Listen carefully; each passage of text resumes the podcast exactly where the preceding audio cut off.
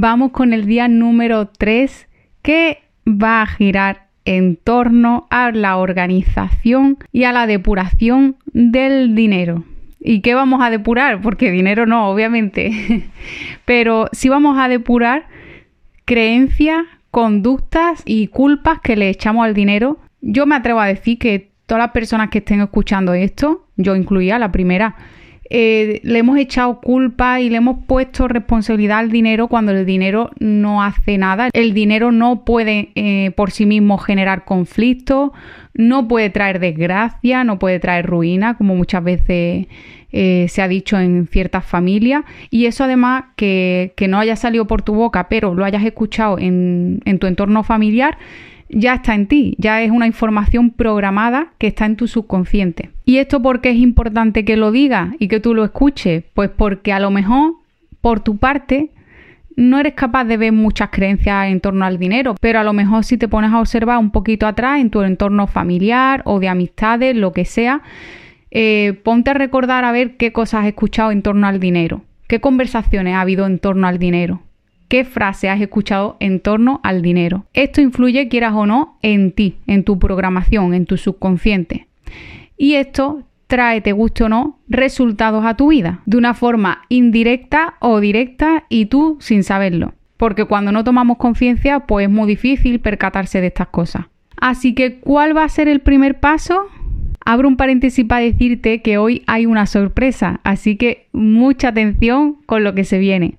Vamos a empezar con el primer punto en torno al dinero, que sería testear tu relación con él. Y ahí es donde tú tienes que mirar qué es lo que has escuchado, qué has visto en torno al dinero, las experiencias que has tenido tú y tu entorno, etc.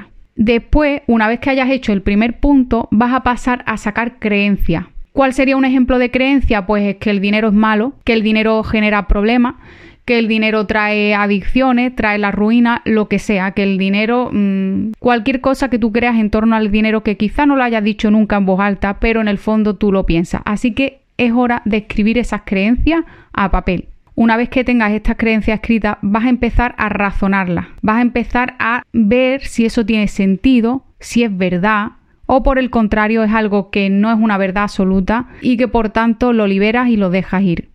Además, para contrarrestar estas creencias y empezar una nueva programación, puedes escribir creencias en positivo. Si he dicho que el dinero es malo, pues pongo que el dinero es bueno, que me aporta bienestar o lo que sea que tú quieras. En el tercer paso vamos a personificar el dinero. Sí, sí, le vamos a poner incluso nombre, forma, color, puede ser una persona, puede ser un extraterrestre, lo que tú quieras, pero lo vas a personificar. Le vas a dar una forma y un símbolo al dinero. ¿Por qué hacemos esto? Pues porque así nos resulta mucho más fácil poder hablar con él y tener una relación de amistad.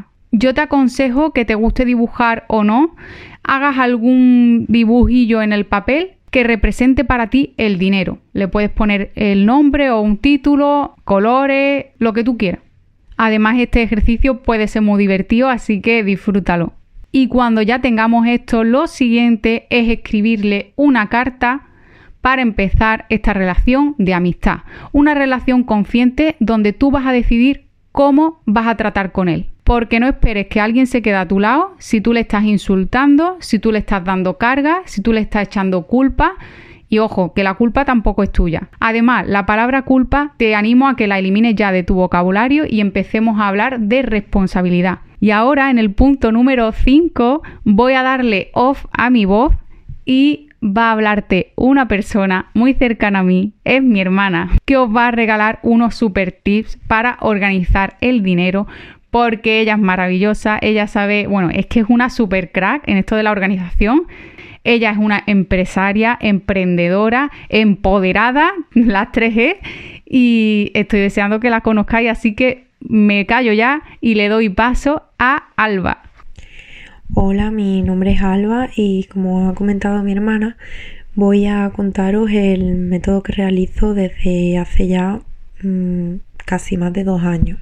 El método que yo sigo se basa en un sistema de sobres. El primer paso sería realizar una lista y apuntar todos los gastos, no solo los obligatorios, sino también aquellos que mm, queramos invertir el dinero porque queramos comprarnos algo, algunos ejemplos que se podrían poner en la lista, ¿vale? Voy a nombrar los más comunes, pero evidentemente es totalmente personalizable a la vida que lleve cada persona, ¿vale?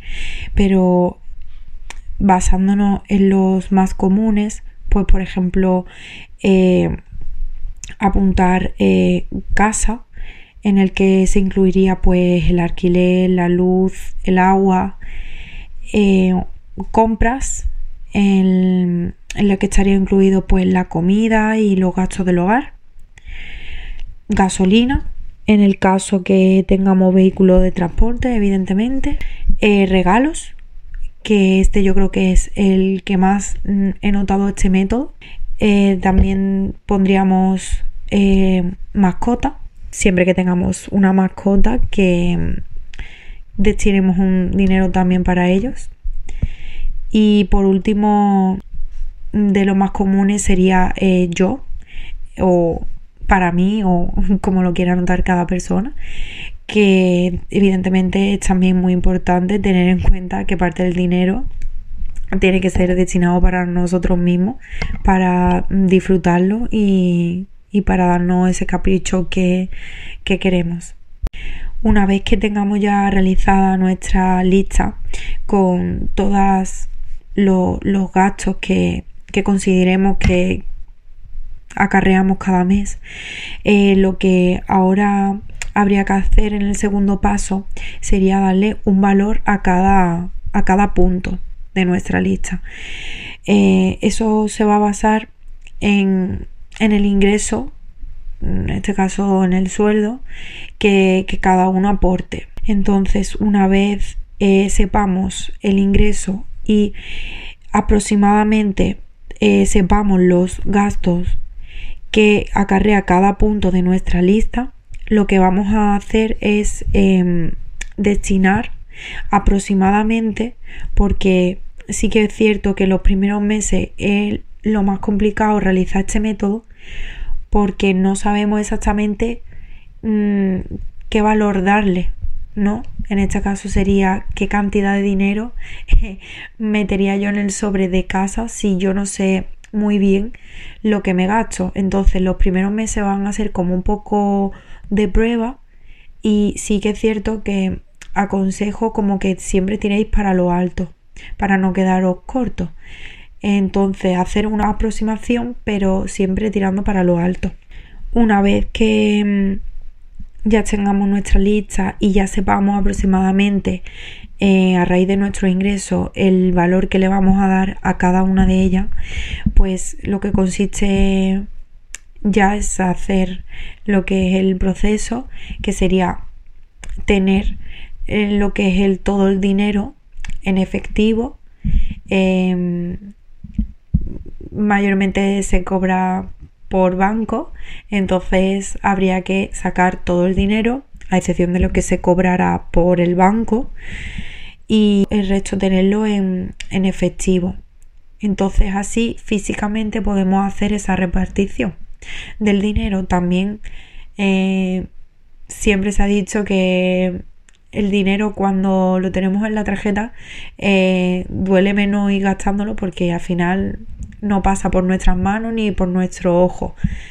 Entonces una vez que tienes el dinero en la mano, eh, también eres más consciente de lo que, de lo que te ha costado obtenerlo y, piensas un poco, ¿lo quiero invertir de verdad en esto o no?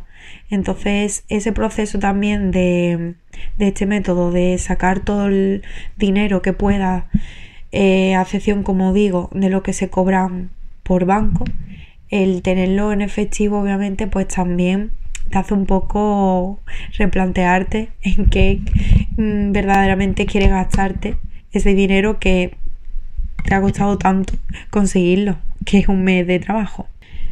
A primero de mes aproximadamente, eh, o cuando cada persona más o menos tenga su ingreso, eh, se haría esa repartición.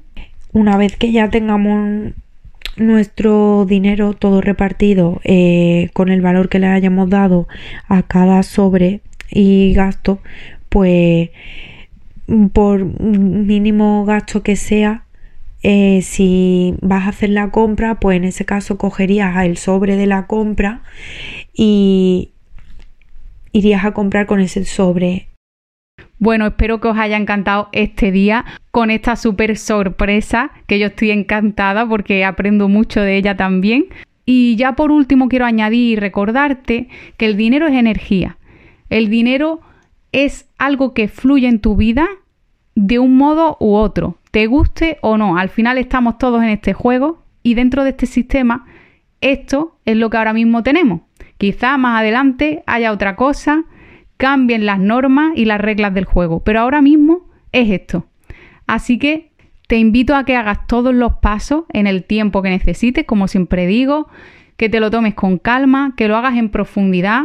Incluso además puedes volver aquí las veces que haga falta para volverlo a escuchar o repetirlo más adelante si crees que es necesario. Porque sinceramente creo que aplicando todos estos ejercicios puedes hacer un cambio muy muy bueno, muy a tu favor y beneficioso en tu vida, a todos los niveles. Y ya por último, decirte que tienes un poder ilimitado, nunca lo olvides. Yo creo en mi poder. ¿Y tú crees en el tuyo? Y una cosa más, te amo.